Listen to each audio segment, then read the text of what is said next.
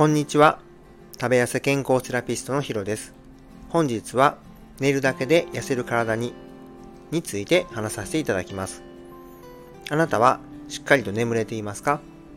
このチャンネルは理学療法士歴20年で累計4万人への食事、運動指導の経験と医療の知識、自分自身が何度もダイエットに失敗して1年で12キロ痩せてキープしている経験をもとに健康的に食べて痩せられる方法を発信しています。健康的に痩せるには良質な睡眠が大切です。現代人は忙しく睡眠時間の確保が難しいですよね。5分ほどで一緒に学んでいきましょう。時間を延ばすことはもちろん大切ですが、今回は質を高める方法を1日の中でお伝えします。まず朝です。同じ時間に起きる睡眠リズムを整えるため、休日の寝だめはしないプラス1時間までに体内時計をリセット、火を浴びる、朝食を食べる、体を動かす、5分でもストレッチやウォーキングです。睡眠の質を高めるにはトリプトファンの摂取が欠かせません。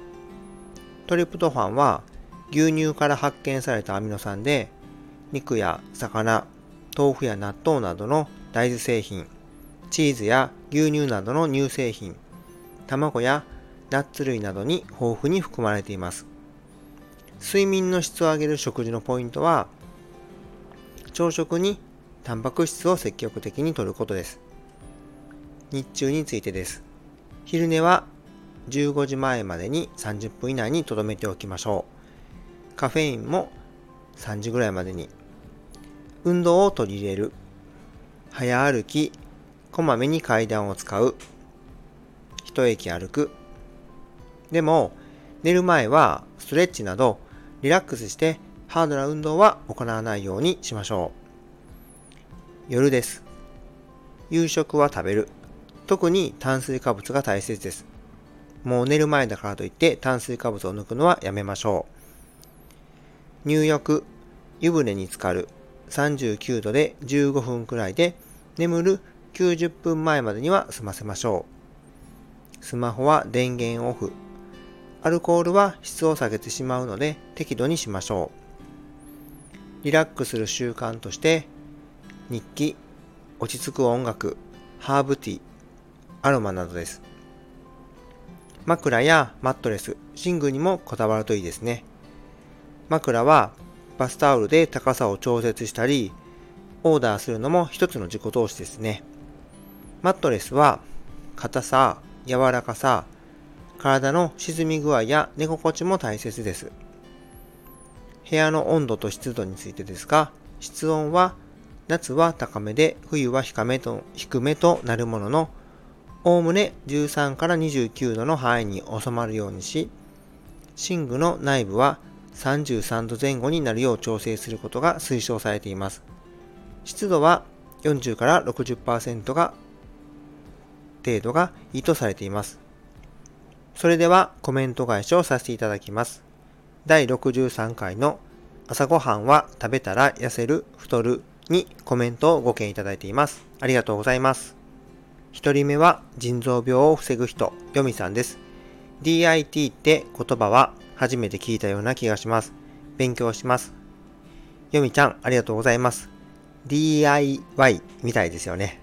こちらこそ日々学ばせていただいております。よみさんも X やスタイフで腎臓病を防げるような予防医療について配信をされています。ぜひチェックしてみてはいかがでしょうか。二人目は心のデトックスさきさんです。ヒロさん、おはようございます。今日の内容とても納得しました。食べることでカロリー消費をしているのを体感しています。そして朝、食欲がなかった時の原因も考えたいと思いました。大切な情報ありがとうございました。さきさん、こんにちは。初コメントありがとうございます。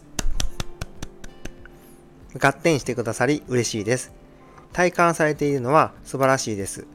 気づきになって僕もすごい励みになります。こちらこそ感謝です。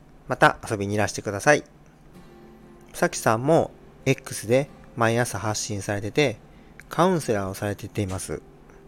心がほっこりされるような素敵なポストをされているので、ぜひチェックしてみてはいかがでしょうか。3人目、岩太郎さんです。最近は夜はドカ食いしていないので、朝は空腹状態になっているのですが、なぜ空腹じゃないのかを考えるといいとか勉強になりました。岩太郎さん、いつもありがとうございます。ドカ食いをされている時もあったということですね。もうめちゃくちゃ健康なイメージしかないです。その言葉が本当にいつも励みになっております。ありがとうございます。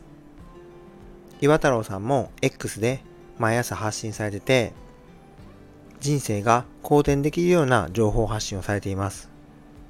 人生をよりよく変えていけるように、いろいろこう新しいこともやってみよう。そんな風にこう思わせてくれるようなポストをされているんで、ぜひチェックしてみてはいかがでしょうか。4人目、健太郎さんです。以前まではファスティングで朝食抜いていましたが、最近はお腹減っている時は朝食食べるようにしてます。健太郎さん、ありがとうございます。ファスティングされていたんですか？どんな目的によるかですもんね。ジム通いをされているということで、食べる量も多く必要になってくると勝手に考えております。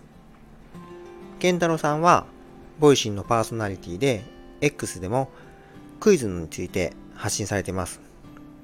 先日も X のスペースでクイズスペースっていうのを半年ぶりぐらいにされてて、ちょっと僕は耳だけだったんですけど、すごくこう、本当に楽しい、楽しくて雑学を学べる素敵な配信をされているので、ぜひチェックしてみてはいかがでしょうか。まあ、僕が言うのおこがましいんですけどね。5人目、やいちさんです。ひろさん、本日も洗脳ありがとうございます。朝ごはんは食べていいんですね。半年前に16時間ダイエットをしていたんですが、一向に痩せませんでした。食べるのが大好きなので3食は嬉しいです。そして朝お腹が空かないことはほとんどありません。やいちさん、いつもありがとうございます。本日も洗脳ありがとうございます。16時間ダイエットをされていたんですね。目的にもよりますが、ダイエットとしては個人的にはあまりおすすめではないと考えております。3食が調節しやすいと考えます。いや、本当に健康体ですね。やいちさんも X で発信されて、子育てに悩むパパママへ、あの、子育てを楽しくできるコツを発信されているので、ぜひチェックしてみてはいかがでしょうか。ちょっとまた別の配信会でコメントといいますか質問があったので紹介させてください。第60回の痩せる呼吸法で、もぐもぐさんです。ヒロさん、質問させてください。呼吸と聞くと、ヨガの時など、鼻から吸って鼻から吐くと、あ、違う、鼻から吸って、鼻から吐くと思っているのですが、私は鼻が弱く、特に花粉症でもあるので、今の時期鼻呼吸がしづらいのですが、お話の呼吸は口呼吸でも良いのでしょうか洗顔時やお皿洗いの時に意識させていただいていますが、ふと気になったので質問させていただきます。もぐもぐさん、はじめまして。初コ初コメント、ご質問ありがとうございます。それから、ボイシーパーソナリティでもある、半沢劇場さんのところから興味を持ってくださり、フォローまで本当に嬉しいです。ご質問ですが、鼻が弱く花粉症で鼻呼吸がしにくいんですね。今の時期は本当に辛いですよね。結論からお伝えしますと、詰まっている時は口呼吸にならざるを得ないので、それ以外で鼻呼吸が可能な時はないかと試しながら過ごされるというのがいいのではないかと考えます。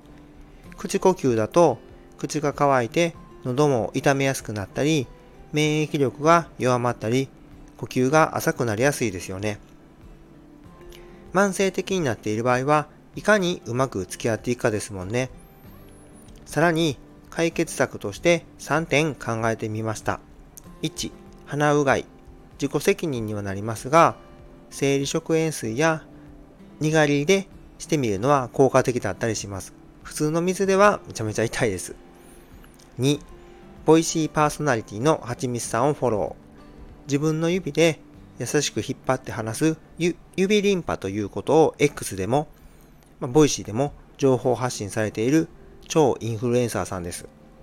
セルフリンパでシミを改善させられることを主に発信されていますが、花粉症、鼻づまりを改善できる方法も話されています。僕自身もアレルギーで実践していますが、今年の鼻詰まりは楽な感じです。か、カミカミがすいません。はちみつさん、ご本人様にもお会いしたことがありますが、人柄も本当に魅力的な方で、情報の価値提供の濃さや信頼性がすごく高いです。3、耳鼻咽喉科で見てもらう。すでに通院中かもしれませんが、例えば、この時期だけは医療の力もうまく活用していくということはありだと思います。脱線した部分もありますが、参考になったら幸いです。本日も最後までご清聴いただきありがとうございました。最後に宣伝をさせてください。現在、オンラインでの個別ダイエットサービスを実施しております。公式 LINE からメッセージを送っていただけると質問にもお答えしているのでお気軽に連絡をお待ちしております。Zoom での無料相談も実施しており、それだけでも有料級だと好評です。これからもダイエットのことや健康について配信を行っていきますので、面白かったらいいね、ためになったと思ったらフォロー、質問があればコメントをいただけると嬉しいです。また、SNS でシェア、拡散していただけると感激です。それでは今日はこれで失礼します。また明日の朝6時にお会いしましょう。